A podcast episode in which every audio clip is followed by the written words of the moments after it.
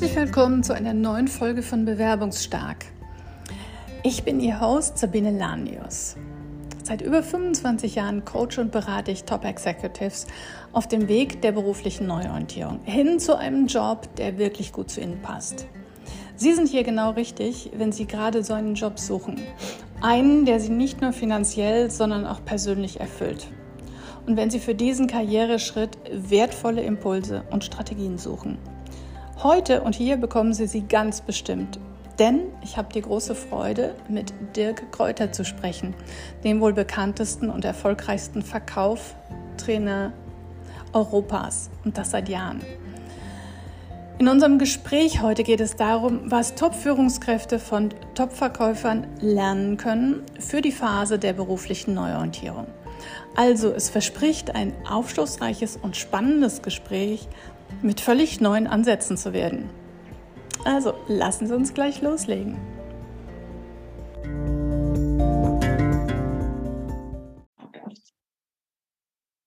Hi Dirk, schön, dass du heute da bist. Ich freue mich wirklich sehr, weil ich nämlich vor ein paar Wochen dieses Buch von dir gelesen habe. Ja, das ist nicht mehr brandneu, aber super spannend. Es sind super Impulse drin und deshalb äh, freue ich mich auch, dass du hier bist und dass wir darüber reden.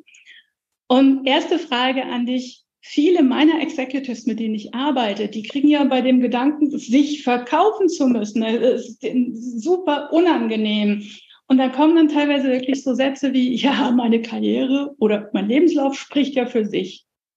Ich finde nicht, dass er das tut. Aber wie siehst denn du das? Liebe Sabine, erstmal vielen Dank für die Einladung in deinen Podcast und das Buch, äh, was du in die Kamera gehalten hast, was der Podcast-Hörer jetzt gerade nicht gesehen hat. Das ist äh, Verkaufen statt Bewerben.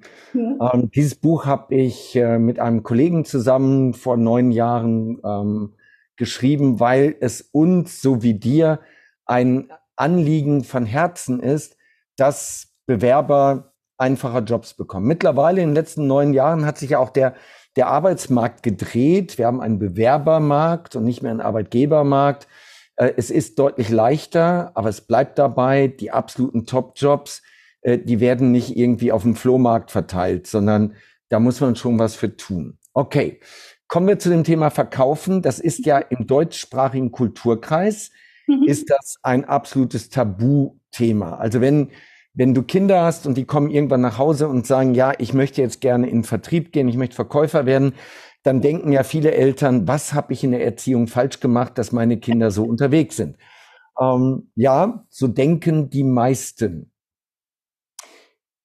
Von den 100 wertvollsten Unternehmen auf diesem Planeten mhm. sind, Sabine, was schätzt du, wie viele davon, von den 100 wertvollsten, ja. sind wie viele deutsche Unternehmen?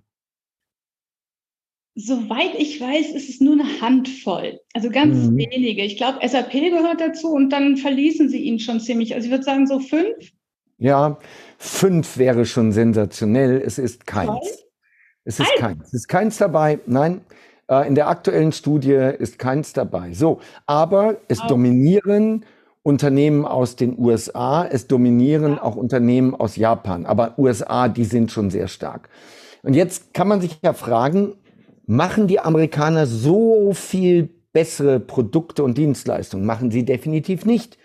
Ähm, wenn wir über, keine Ahnung, SAP sprechen, Daimler sprechen, über Bayer und ja. so weiter, Siemens, da haben wir unglaubliche Global Player, ja. aber die gehören alle nicht zu den wertvollsten Unternehmen. So, und jetzt ist doch die Frage, warum ist das so? Ich behaupte, weil es in der amerikanischen Kultur einfach anders ist. Die ja. wissen, dass Marketing und Verkauf dazugehört, um überhaupt erfolgreich zu werden. Solange ein Bewerber, egal auf welcher Position, solange der sagt, meine Leistung, mein CV spricht doch für mich, solange ist es so, dass Startups, Unternehmer sagen, ja, aber unsere Qualität ist die beste. Die Qualität und ein guter CV sind nur die Eintrittskarte für das Spiel. Dass du das Spiel auch gewinnst, da gibt es noch ganz andere Elemente. Und diese Elemente sind beispielsweise Marketing als Unternehmer und Vertrieb. Und als Bewerber ist es das, dass du, dass du dich richtig verkaufen kannst. Ich gebe mal ein krasses Beispiel, wirklich krasses Beispiel. Ich habe, ich habe bei einem Unternehmen mal eine Führungskraft kennengelernt. Der hat, ne, der hat irgendwie zwei Leute in seiner Abteilung gehabt und die Abteilung brauchte nicht wirklich jemand. Und morgens um 7.30 Uhr beginnt offiziell die Arbeit in dem Unternehmen. Und es gibt einen Aufzug, den einen Aufzug, wo alle davor stehen und um, sagen wir mal, 20 nach 7 kommt der die Treppe runtergelaufen, die direkt neben dem Aufzug ist. Mhm. Und er läuft in einem hohen Tempo. Er hat seinen Sakko aus und er hat seine Ärmel hochgekrempelt und läuft dann die Treppe runter. Morgen, morgen, morgen, morgen, morgen. Ach, auch schon da. Ja, du schon lange. so. Ähm, der zeigt, boah, der ist schon da und der hat das Sakko schon aus, der hat die Ärmel hochgekrempelt. Der ist in Action. So, ja. 16.30 Uhr endet dort die Arbeit. Und die Leute gehen die Treppe runter, respektive fahren mit dem Aufzug runter. Und er hat genau entgegengesetzt die Richtung. Um 16.30 Uhr läuft der, die Krawatte auf halb acht hängend, den obersten Knopf geöffnet, läuft der schnell die Treppe hoch. Äh, ja, schön Feierabend, tschö, schön Feierabend, sagt er, nee, dauert noch, nee, muss noch, nee, ne, so. Ich habe den in der Praxis kennengelernt. Das ist nicht die beste Führungskraft, die ich je gesehen habe. Das ist wirklich eine Durchschnittsführungskraft. Ja. Aber der hat sich intern so unfassbar gut verkauft, dass der in den Vorstand gekommen ist. Er war Vorstandsmitglied nur ein paar Monate und ist danach zu einem Wettbewerber gewechselt und ist dort Vorstandsvorsitzender geworden. Er war nur ein Jahr Vorstandsvorsitzender, aber der war in der Lage, die Leistung, die er hat, extrem gut zu verkaufen. So, jetzt sagen vielleicht manche, ja, das war ein Blender. Ja, so what? Jetzt der wichtige, warte, der wichtige Gedanke, der wichtige Gedanke ist, für jeden, der zuhört, gibt es Leute, die weniger Erfahrung haben als du? Ja. Gibt es welche, die weniger qualifiziert sind als du? Ja. Und die auf einmal dir vorgesetzt werden. Ja, gibt es. Die mehr Geld kriegen als du. Ja, mehr gibt, gibt es. Siehst du, es ist nicht, wie viel Qualifikation, es ist nicht, wie viel Erfahrung, es ist nicht, wie lange bist du schon im Unternehmen, sondern es ist immer, du bekommst nicht, was du wert bist, du bekommst, was du verhandelst, du bekommst, was du verkaufst, du bekommst nicht den Job, der dir zusteht. Es bekommt bekommst den Job, den du verhandelst, wo du dich am besten verkaufst. Und das ist das Mindset. Solange Bewerber sagen, ich muss mich nicht verkaufen, wer meine Leistung nicht erkennt, das sind immer die Leute, die kriegen die geilsten Jobs nicht. Mhm. Die bekommen sie nicht. Mhm. Bin ich völlig bei dir. Völlig, mhm. völlig, völlig, völlig. Kann ich nur sagen. Und apropos sich verkaufen, das ist nämlich aus meiner Sicht einer der gravierendsten Fehler, den viele Führungskräfte machen, wenn ihnen das passiert, dass sich das Unternehmen von ihnen trennt. Sowas kommt nun mal vor. Und viele sind dann, die etwas proaktiver sind, die sind dann da, nehmen sofort das Telefon, einen Tag später, zwei Tage später, noch nichts verarbeitet, noch nichts vorbereitet und rufen erstmal ihr gesamtes Netzwerk an. Dann gibt es so Gespräche wie, naja, also mir ist das und das passiert und du, Dirk, wenn du was hörst, sagst du mir Bescheid. Und dann sagt der andere natürlich, weil er nett ist, ja, mache ich. Was passiert in der Regel? Nichts. Wie siehst du das? Wie würdest ich meine, du bist ja eigentlich so ein Typ, der immer so fürs Telefonieren ist. Aber was, was, wie würdest du sagen, wie kann man das besser machen? Naja, bei den Männern ist es ja oft erstmal Aktionismus. Als Mann hast du ja gerade erstmal eine richtige Klatsche bekommen. Ja, ganz Und gut. das zerrt total am Ego. Mhm. Und das, was wir Männer machen, ist, ähm, wir gehen ja dann in den Wald laufen oder wir gehen an den Boss Boxsack oder wir fahren aggressiv zwei Stunden Auto mhm. oder, oder wir gehen in den Aktionismus und rufen dann unser Netzwerk an. Oder wir schreiben, wir schreiben Posts auf LinkedIn und sagen, hey, übrigens, hab, bin offen für neue Karrierechancen. Wir ändern unseren Status und so weiter.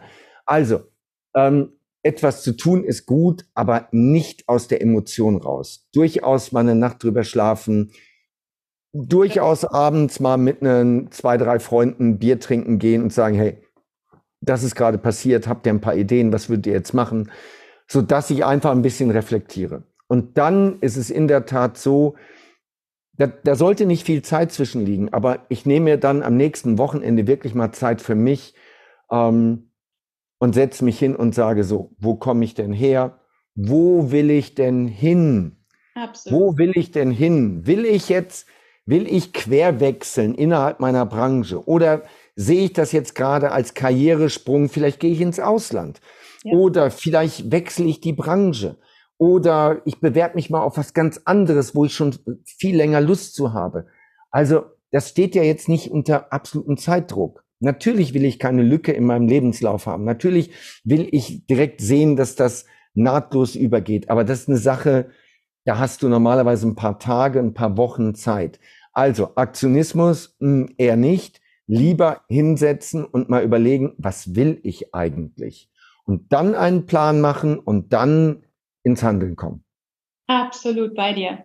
Absolut bei dir. Ich finde auch, es ist so schade, weil es sind so verschwendete Anrufe.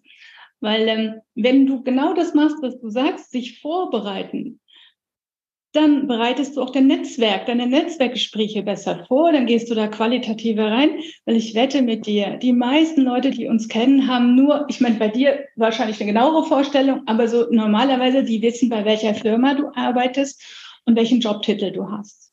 Aber was du genau tust, was deine Aufgaben sind, was dein Erfolg sind, wissen sie wahrscheinlich nicht. Also wie wollen sie dir einen qualifizierten Tipp geben?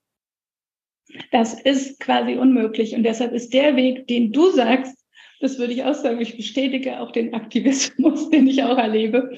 Und manchmal ist es dann ganz gut, sie einzubremsen und erstmal zum Reflektieren zu bringen. Wobei das nicht das beliebteste ist von meinen Kandidaten. Ich muss doch, Sabine, ich muss doch auf einen Punkt hin. Ähm, man ja. muss ja jetzt, also der, der Kandidat muss ja jetzt eine Entscheidung treffen. Und ähm, was ich ganz oft erlebe, ist, wie treffen wir bessere Entscheidungen? Und es ist nicht durch länger drüber nachdenken. Mhm. Es ist auch nicht unbedingt äh, nur das Bier mit den Freunden, sondern du triffst immer dann bessere Entscheidungen, wenn du mehr spezifische Informationen hast. So. Mehr spezifische Informationen. Du musst also jemand fragen, der in dem Thema weiter ist als du. Deswegen ist das gut, an der Stelle zum Beispiel einen Karrierecoach zu fragen und zu sagen, hey, du machst den ganzen Tag nichts anderes. Du hast die Emotion da nicht drin. Du hast ein Gefühl gerade für den Markt. Ja.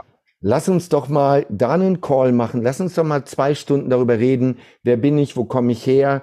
Ähm, guck dir doch mal mein LinkedIn-Profil an. Guck dir meinen CV an. Und dann, komm, lass uns doch mal zwei Stunden darüber reden. Was könnte ich machen?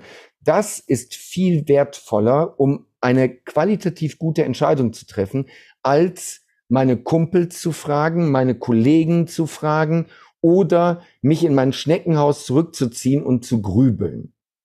Absolut bei dir. Ich meine, dazu, deshalb gibt es ja Bewerbungscoaches und Karrierecoaches, so wie mich. Und es ist auch noch ein Punkt, den ich dann noch ergänzen möchte zu dem, was du sagst. Ja, toll, ein Bier trinken zu gehen mit den Kumpels oder mit der Frau spazieren zu gehen, or whatsoever. Also erstmal aus der Emotion der Verletzung rauszukommen, weil da denkt man deutlich klarer. Entscheidungen, die man in der Emotion trifft, sind meistens Mist. Und das Zweite ist ja wirklich dieses Freunde geben Tipps, die nicht unbedingt up-to-date sind. Ja, so zum Beispiel die, die alte Story, ein Lebenslauf muss zwei Seiten haben. So, jetzt stell dir mal vor, du bist 52 und du schreibst den Lebenslauf so, wie er heute geschrieben wird, mit der Firma, mit dem Job, mit deinen Aufgaben, mit deinen Erfolgen. Wie kriegst du das auf zwei Seiten? Also, dann brauchst du Schrifttype 9, Schriftgröße 9 und bist bei zwei gestopft vollen Seiten. Das sieht so, excuse my wording, scheiße aus. Und das ist nur, weil es diese, dieses, diese, diese Metapher im Markt gibt. Ein Lebenslauf muss zwei Seiten sein. Das war mal so. Und das sind aber so Sachen, die kommen raus, wenn man Freunde fragt. Deshalb lieber mit Freunden Bier trinken gehen, aber sich nicht unbedingt die Bewerbungstipps von den Freunden holen. Aber deine Ansätze mit reinzudenken, finde ich super klasse.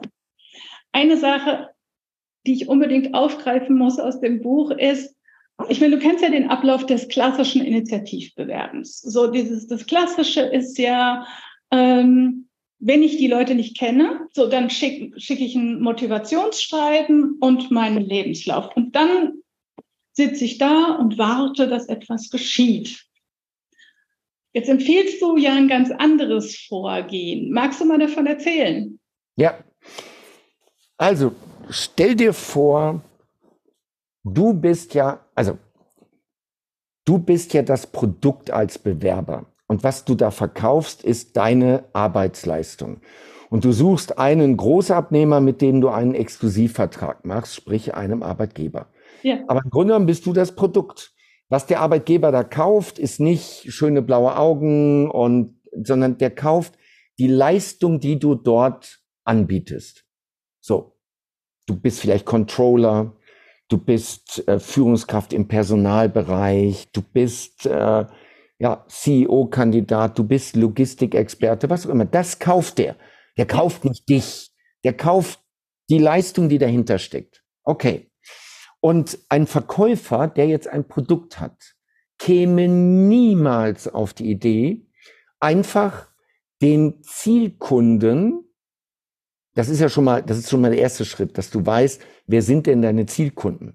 Das ja, also wenn du, wenn du irgendein Internetunternehmen hast und du bietest da deine Leistung als Logistiker an und die sagen, das haben wir überhaupt nicht, wir haben ja nur digitale Produkte, wir haben gar kein Lager und gar keine physischen Produkte, dann brauchst du dich da auch nicht bewerben, das wird nicht. So, also ein Verkäufer fragt sich zuerst, wer sind denn meine Zielkunden? Wer hat denn Potenzial für mein Produkt?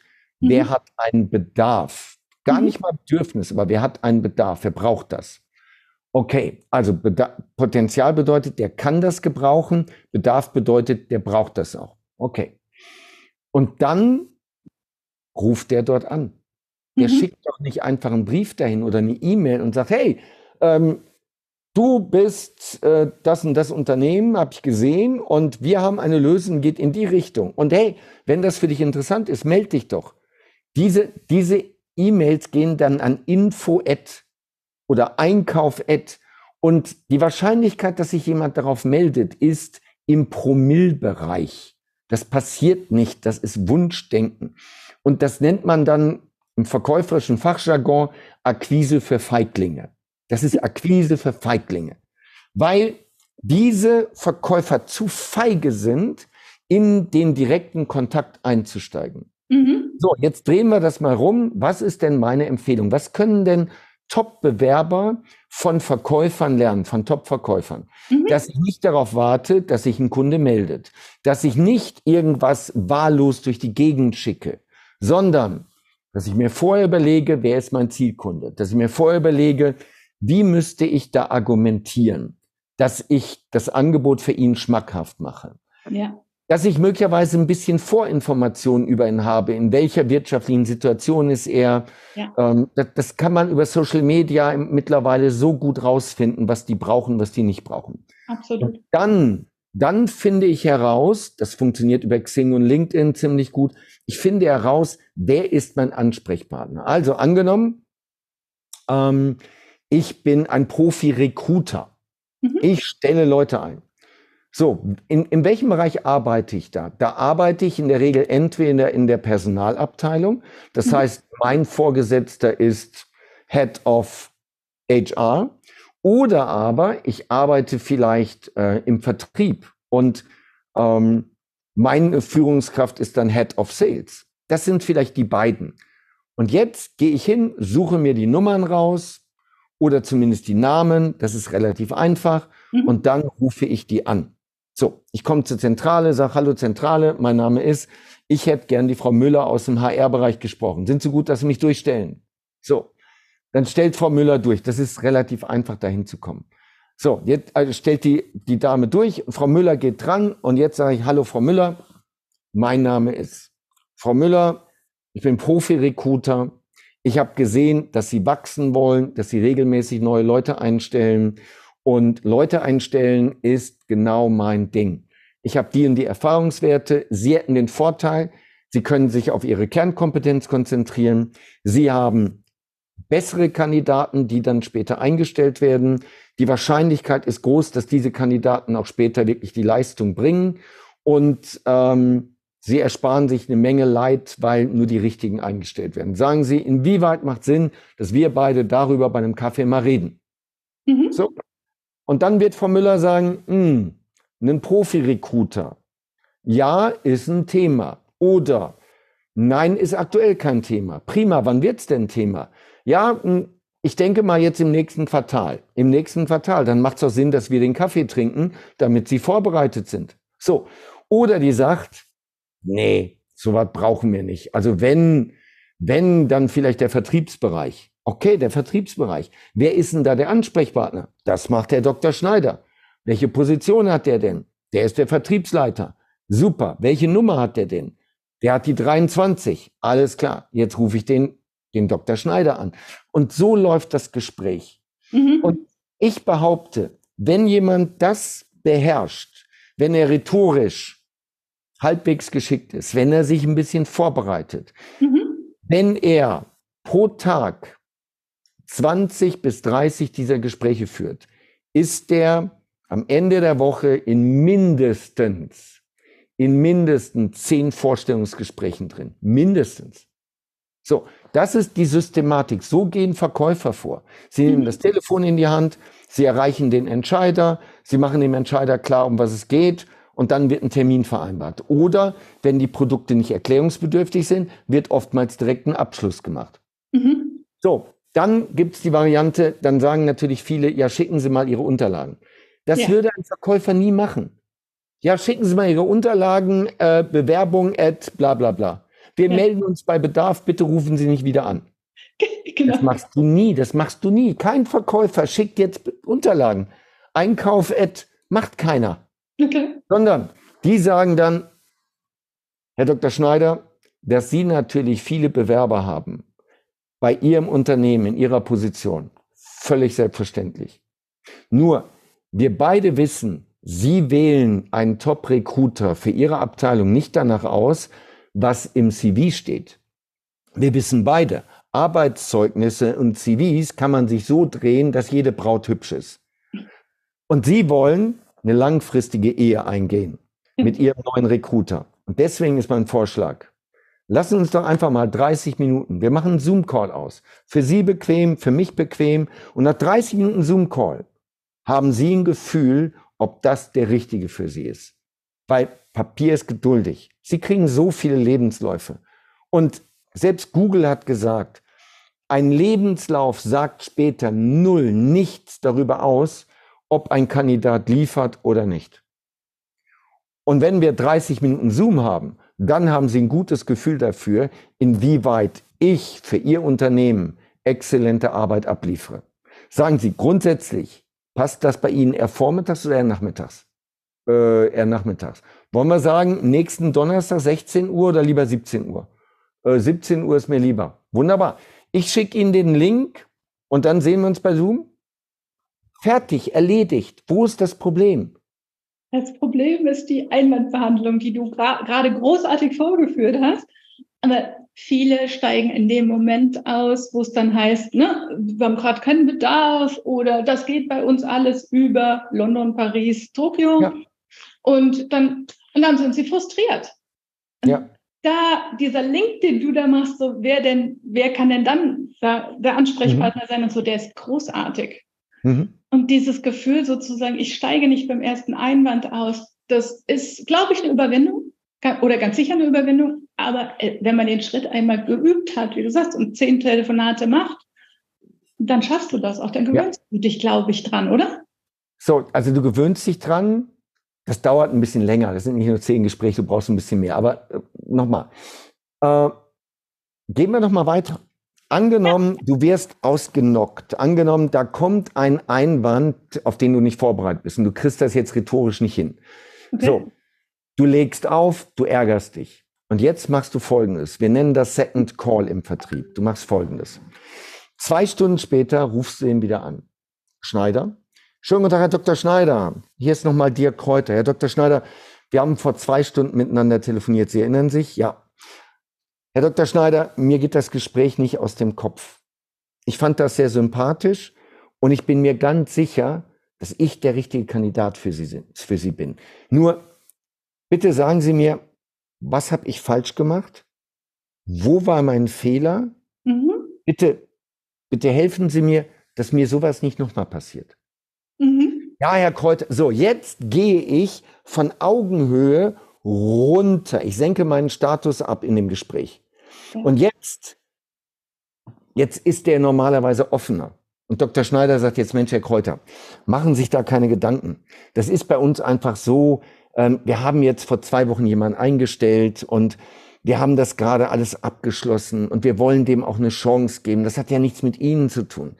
Wissen Sie, Herr Kräuter, wenn jetzt der Kandidat hier nicht liefert und irgendwie in der Probezeit ausscheidet oder so, dann können wir gern nochmal reden, ja, aber machen Sie sich da nicht zu viele Gedanken. So.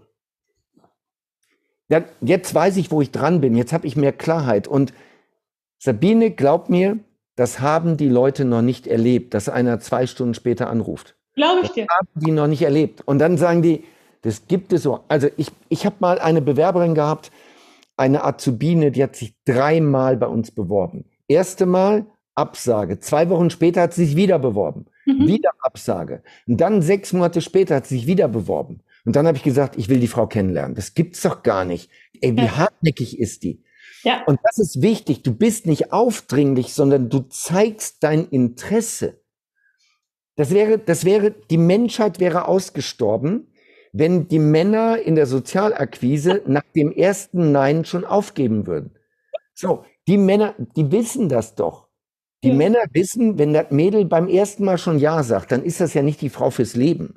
Das ist die Frau für ein bisschen Spaß. Aber wenn du dann dran bleibst und die dann irgendwann sagt, okay, komm, ich gebe dir eine Chance, das sind oft die Beziehungen, die dann, die dann irgendwann goldene Hochzeit feiern.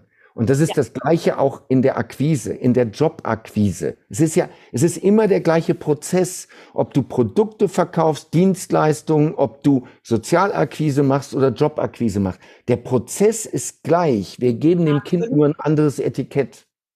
Also Second Call geht auch beispielsweise am Tag danach. Du kannst auch am nächsten Morgen nochmal anrufen und das Gleiche machen. Du kannst sagen, Mensch, Herr Dr. Schneider, ich habe schlecht geschlafen weil das Gespräch geht mir nicht aus dem Kopf. Ich fand das total sympathisch und was habe ich denn da falsch gemacht? Wo war denn mein Fehler? Bitte helfen Sie mir.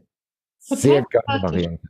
Mhm. Sehr schön, sehr schön. Und aber gesetzt den Fall, du kriegst keinen Korb, sondern du bekommst eine Einladung zum Interview, wie ich das nenne.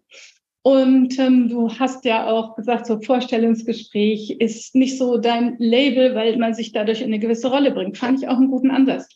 Aber nichtsdestotrotz, Viele Menschen, auch erfahrene Executives, neigen dazu, nervös zu sein, wenn es um, ne, um, wie heißt das, äh, ums, ums, ähm, um eine Einladung zum Interview geht.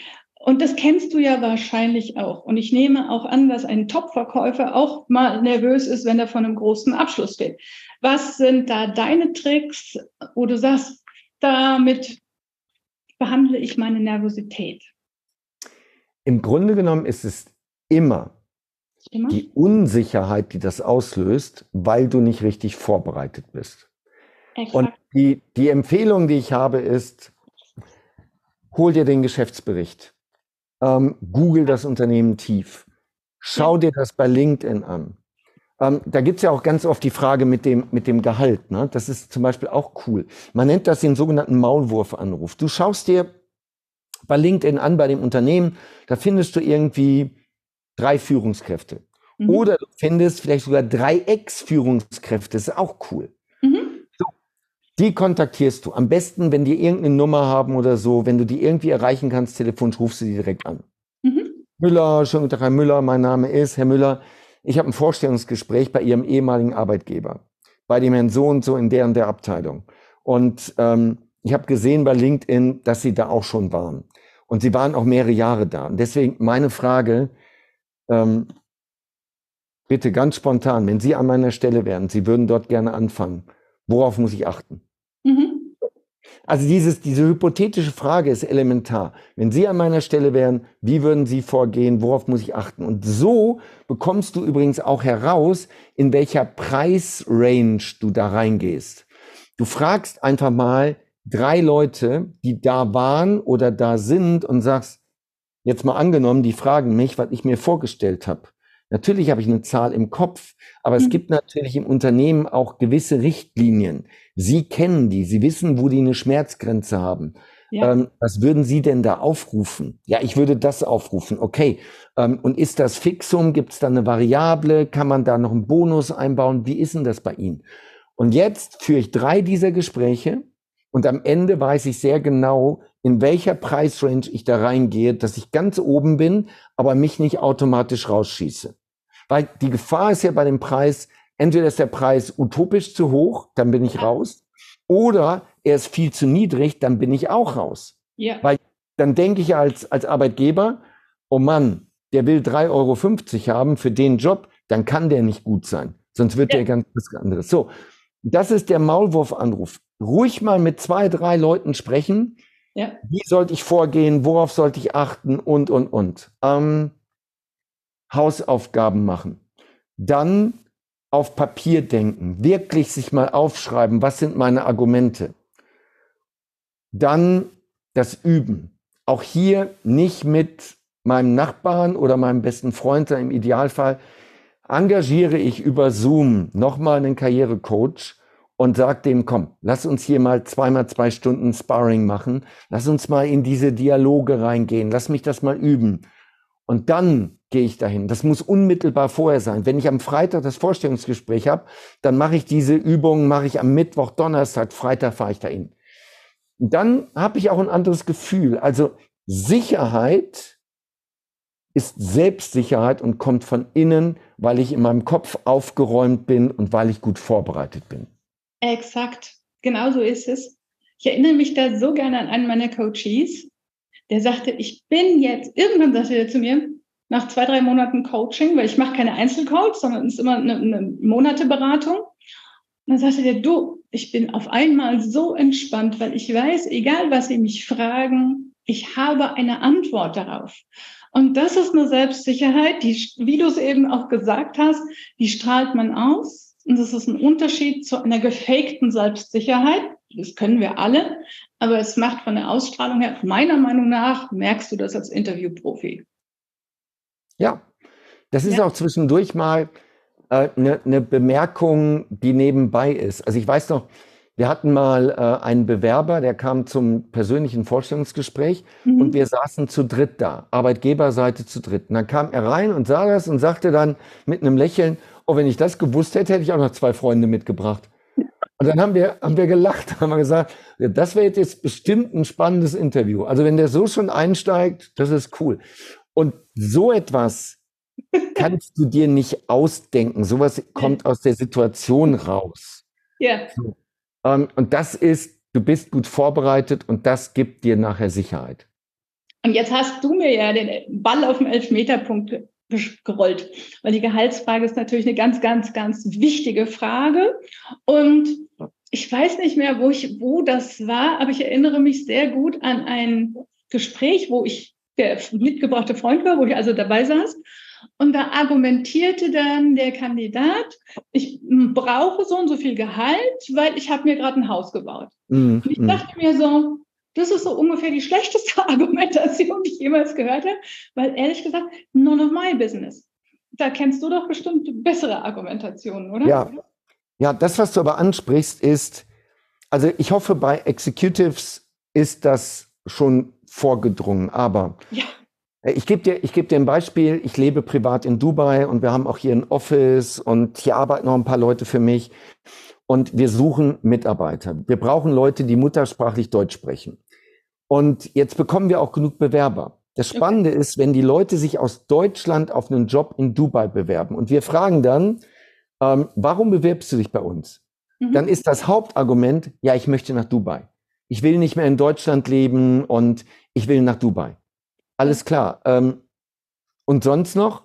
Nee, also ähm, ich, ich mag das Wetter und äh, am Strand leben, das finde ich toll und äh, der Lifestyle ist cool und dieses Multikulti, alles klar. Und dann ist meistens das Gespräch schon ziemlich am Ende. Mhm. So.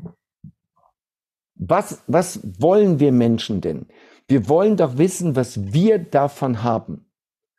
Und in dem Fall erzählt mir der Kandidat, was er will. Er will nämlich Sonne, Strand, Dubai. Dem ist es egal, ob er bei mir arbeitet oder bei irgendeinem anderen. Das mhm. interessiert den nicht. Und das Gefühl will ich nicht haben. Das ist das Gleiche, wie wenn ein Mann eine Frau anspricht und die Frau sagt, ja, sag mal, warum denn eigentlich? Und er sagt, eigentlich ist es mir egal, ich habe so viel Druck, ich muss das heute einfach loswerden. So, und dann sagt die Frau sofort, pass auf, dann kannst du es auch lassen. Dann kannst du es auch lassen. Das ist das Gleiche. Also, es geht nicht darum, ob ich das Geld brauche. Die Argumentation ist wirklich dumm. Mhm. Es geht nicht darum, ähm, weil ich ja schon über 50 bin. Das interessiert mich nicht. Mich interessiert immer nur, was habe ich davon? Welchen Mehrwert bekomme ich? Und hier müssen wir unterscheiden zwischen Merkmalen und Vorteilen. Wenn jemand sagt, ähm, ich habe promoviert an der TU München, mhm. alles klar, ist das ein Merkmal? Mhm. Was ist denn mein Vorteil? Dass er vielleicht sagt, ich habe promoviert zu genau dem Thema und dadurch bin ich in dem Thema unheimlich tief drin, was für Sie ja auch gerade ein Thema ist. Und dadurch sparen Sie sich Jahre und einen Haufen Entwicklungskosten, weil wir mit meinem Wissen die Abkürzung haben und weil Sie dafür keine externen Berater brauchen. Wir kommen direkt auf den Punkt. Es geht alles viel schneller. Ich lerne, ich spare Zeit. Ich lerne, ich spare Geld. Mhm. Der sagt mir zum Beispiel, wissen Sie, ich habe drei Vertriebsorganisationen aufgebaut in den letzten zehn Jahren. Ich habe ich habe mehr als 500 Leute rekrutiert in den letzten zehn Jahren. Das heißt, Sie können bei mir sicher sein, dass ich schneller die richtigen Leute einstelle, dass diese Leute schneller produktiv sind, dass wir schneller im Geld verdienen sind und dass sie sich eine Menge Kosten sparen. Sage ich, alles klar, wir müssen reden. Wunderbar, genau das suche ich. Ich will ja nicht Jugend forscht. Und dabei ist es mir egal, ob der gerade gebaut hat und das Geld für sein Eigenheim braucht. Dabei ist es mir egal, ob seine Frau zu Hause auf die drei Kinder aufpasst. Das interessiert mich nicht. Mich interessiert nur, spare ich Geld, ähm, verdiene ich mehr Geld, spare ich Zeit, mhm. ähm, habe ich einen, der vielleicht die Produktivität hat von fünf anderen, ähm, bringt der Kontakte mit, die dafür sorgen, dass ich schneller in andere Märkte reinkomme oder, oder, oder. Das ist der entscheidende Punkt. Und nicht, was der braucht. Es interessiert nicht, was der braucht. Es interessiert, was ist mein Mehrwert. Exakt. Ja, und das ist ein Riesenunterschied in der Argumentation. Und da denke ich, wieder die Vorbereitung. Wenn du dich gut vorbereitest, hast du die Argumente an der Hand. Und dann ist es wie ein Dreisatz, ne? was du bekommst und was auf der anderen Seite steht. Eine letzte Frage, Dirk. Da geht es vor allem um Führungskräfte, die, ich sag mal, so ein bisschen reifer sind. Ich habe das häufiger in letzter Zeit gehabt. Ich sag mal, die waren vielleicht x Jahre äh, irgendwo im Ausland, irgendwie das Me Länderleitung Mexiko etc.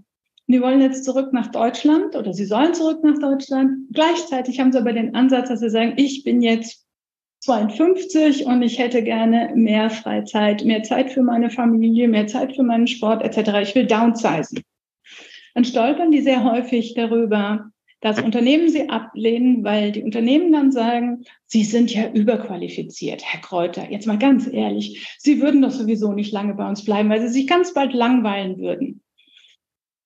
So, und dann stehen die Kandidaten auch wieder da und sind so ein bisschen hilflos.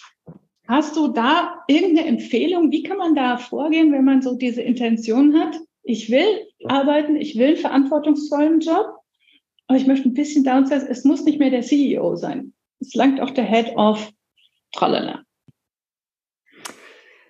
Ähm, ich würde mit offenen Karten spielen. Ich mhm. hätte natürlich auch als Arbeitgeber sofort ein Fragezeichen hinter. Sag, wieso will der sich dafür bewerben? Haben wir ganz oft. Mhm. Und äh, wir führen immer ein Telefoninterview. Der erste Schritt ist immer ein Telefoninterview. Und dann kommt relativ früh diese Frage und sage, Sie sind völlig überqualifiziert. Sie haben das und das und das gemacht. Sie werden doch bei uns nicht glücklich. Sie mhm. kommen aus einem Konzern. Wir sind kleiner Mittelstand. Ähm, Sie kennen ganz andere Strukturen und so. Warum wollen Sie bei uns arbeiten? Und jetzt muss der mir seine Motivation, seine persönlichen Gründe wirklich glaubhaft vermitteln können. Und mhm. wenn er das so macht, wenn er sagt, wissen Sie, ich habe in meinem Leben karrieremäßig alles erreicht, ähm, jetzt möchte ich gerne weiterhin aktiv sein, äh, aber gleichzeitig möchte ich meinen Schwerpunkt verlagern. Dann würde ich sagen, oh wow, das ist cool. Ähm, dann ist er für uns genau richtig, wenn ich das verstehe. Wenn da irgendwas ist, was unklar ist, dann habe ich Zweifel, dann habe ich kein Vertrauen und dann würde ich das auch nicht machen. Also in der Tat, meine Empfehlung ist, das irgendwo auch zu vermerken, mhm. insbesondere im Anschreiben. Mhm. Warum ist das so? Was ist das Ding? Und dann natürlich auch mit offenen Karten spielen ähm, beim Telefoninterview. Ja, das baut immer Vertrauen auf. Statt Bewerbungsbullshit-Bingo zu spielen, ist die Wahrheit dann irgendwie doch die wichtigere Karte. Und, und dann gibt es ja auch Karriereoptionen. Es gibt ja auch die Option, zum Beispiel jetzt in ein Startup zu wechseln. So, ja. das ist, also jedes Startup nimmt so einen Kandidaten mit so viel Erfahrung mit Kusshand. So, ist nochmal was anderes. Oder äh, ja. tatsächlich den Weg in ähm, die Freiberuflichkeit, die Selbstständigkeit ja. und dann eben als Interimsmanager, als Freelancer, als Berater unterwegs zu sein. Das würde auch richtig gut gehen. Also da gar nicht mal so diese Scheuklappen, sondern mal viel breiter aufmachen in, nochmal, dieser Kandidat hat doch schon alles sich bewiesen. Ja. Es geht jetzt darum, dass er einfach mehr Lebensqualität hat. Und wenn er die für sich einmal klar definiert hat, dann gibt es deutlich mehr Optionen als jetzt wieder den nächsten Job, der 9 to 5 ist.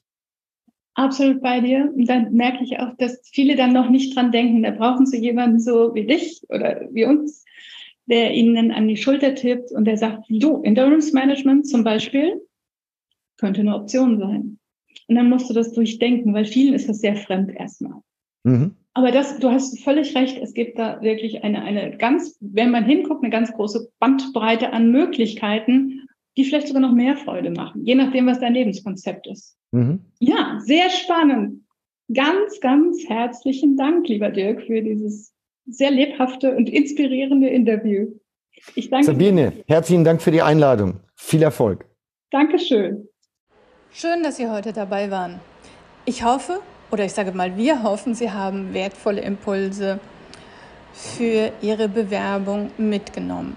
Wenn Ihnen diese Episode gefallen hat, dann freue ich mich wirklich sehr, wenn Sie Ihre Gedanken und Erfahrungen dazu in den Kommentaren bei YouTube oder bei Apple Podcasts hinterlassen, positive Bewertungen abgeben. Und wir freuen uns auf jeden Fall von Ihnen zu hören, Ihre Perspektive kennenzulernen und uns auch mit Ihnen auszutauschen. Natürlich freue ich mich umso mehr, wenn Sie meinen Podcast abonnieren, um keine Folge zu verpassen und immer die neuesten Informationen zum Thema Bewerbung zu bekommen. Ich wünsche Ihnen alles Gute bis zur neuen Folge und bleiben Sie bewerbungsstark.